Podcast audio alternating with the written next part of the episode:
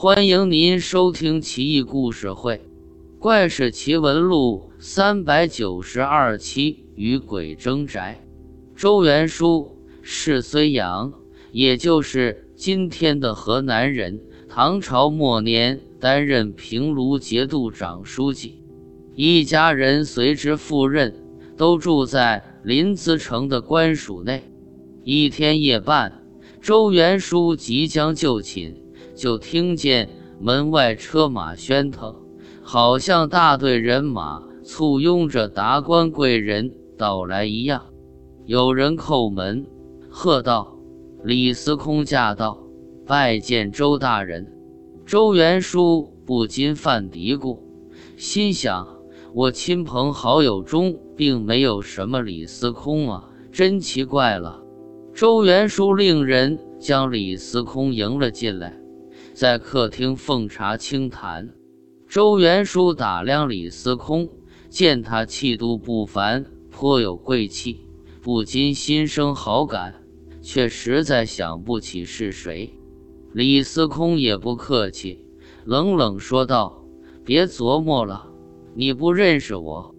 我刚搬到临淄城，还没住的地方呢，请周大人赶紧搬家，把房子腾出来给我住吧。”周元书惊道：“何出此言？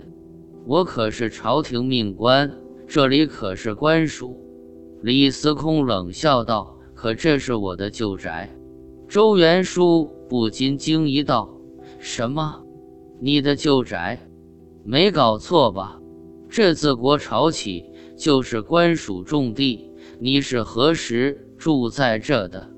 李司空微微一笑道：“隋文帝开皇年间，我就住在这里了，还不是我的旧宅吗？”周元书大惊，但很快平静下来，呵斥道。这么说你是鬼？李司空点头道：“没错，我是鬼。怎么没见过这么有风度的鬼吧？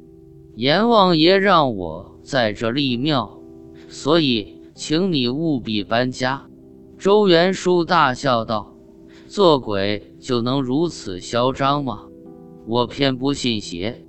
我听人说，人鬼殊途。”本不应当相会，除非是人的阳寿将尽时，才能见到鬼。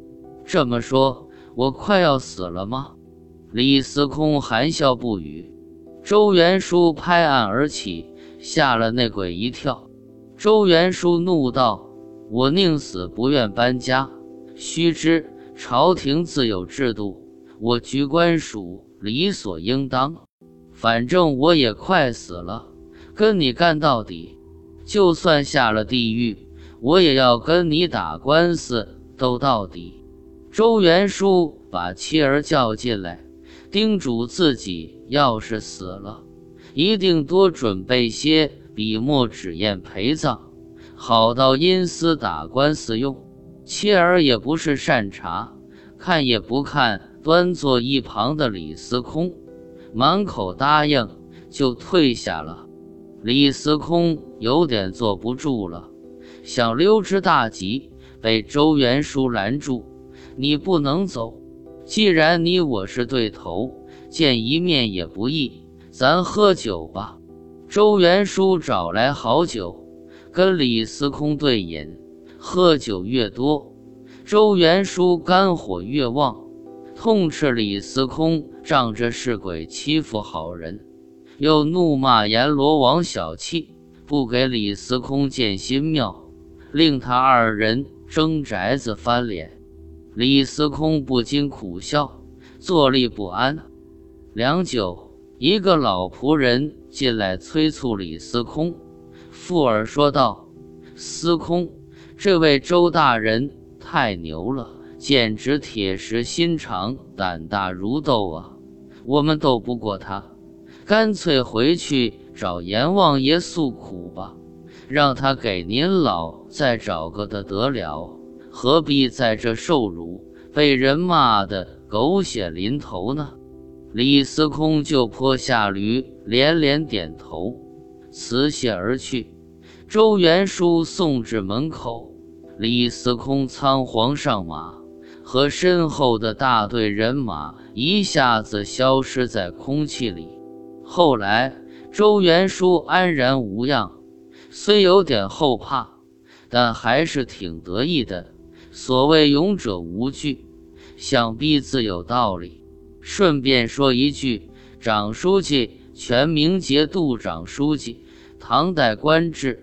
景龙元年设置七品官，类似汉代至南北朝时期的记事参军，为掌管一路军政、民政机关的机要秘书。